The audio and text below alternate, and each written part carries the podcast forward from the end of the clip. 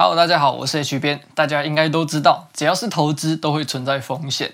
但什么是风险？在股票市场上的客观意义，风险大概可以进一步分解成两种：一种是系统性风险，另一种就是非系统性风险。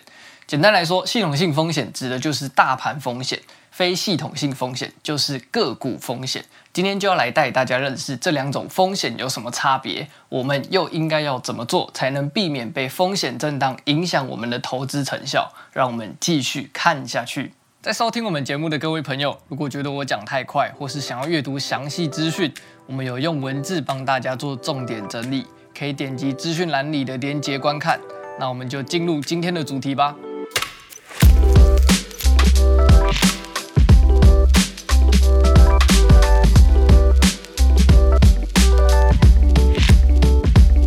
大家好，欢迎来到投资爆米花，我是你的主持人 H 编。投资风险的总和是系统性风险加上非系统性风险。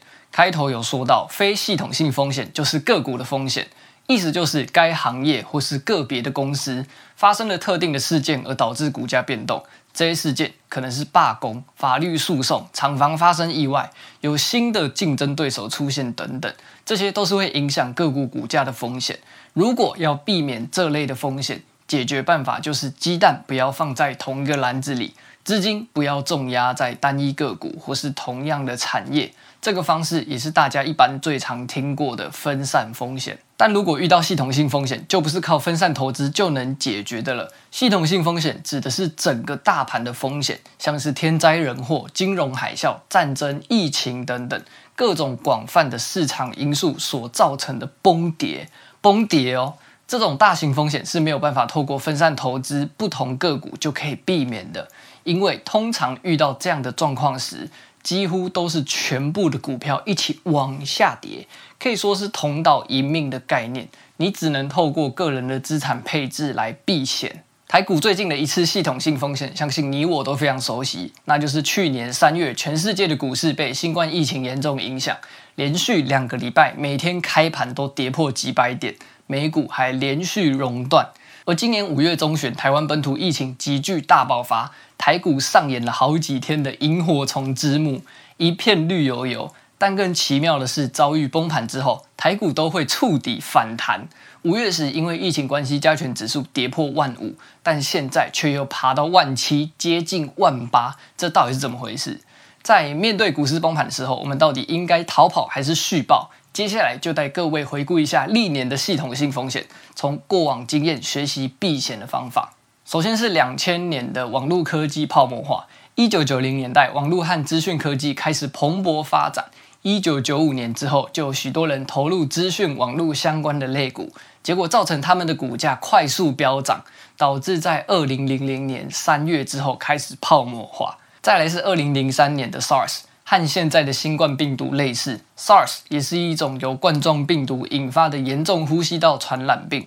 当时台湾像是经历了一场噩梦，台股也跌落到四千多点的低谷。而二零零八年，因为美国房贷问题延烧全球的金融海啸，导致股市在一夕之间崩盘，全世界没有一个国家幸免，可以说是历史上最著名也最惨烈的危机。不过，政府和经济学家们利用大量印钞，只花了一年的时间就解除了这一波危机。接着还有二零一零年的欧债危机，还有从二零二零年一直延续到现在的新冠疫情。这些大型事件都很可怕，但他们都有一个共通点：这些系统性风险结束了之后，通常市场都会有更进一步的反弹和成长。这时候就想到巴菲特爷爷的名言：“别人贪婪时我恐惧，别人恐惧时我贪婪。”正好就印证了二零零零年的科技网络泡沫化。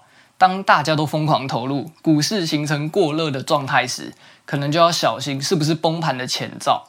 相反的，当股市面临系统性风险，好的公司股价跌入相对便宜的价格，其实就是投资人加码进场的好时机。在过去几次的大规模崩盘，股市都会经历一段重整期，最后系统性风险就会慢慢解除。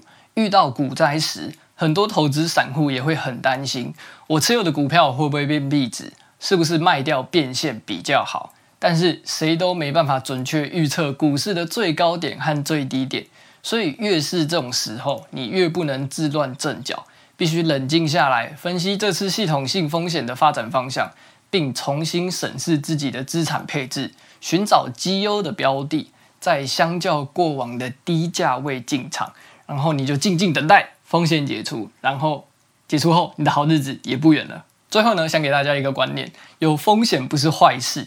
在这个市场，我们是因为有风险才能有获利的机会。最重要的是，我们必须清楚判断自己投资的风险来源是什么，我们才有办法做出有利的决策，然后在未来享受人生。好的，今天的主题就分享到这里。如果这节节目有帮助到你的话，可以分享给你身旁的亲朋好友，也欢迎在各大 Podcast 平台上订阅我们，也欢迎追踪我们的 IG 投资爆米花。我们会持续制作学习投资理财的好内容给大家。投资爆米花，感谢你的收听，我们下一集再见喽，拜拜。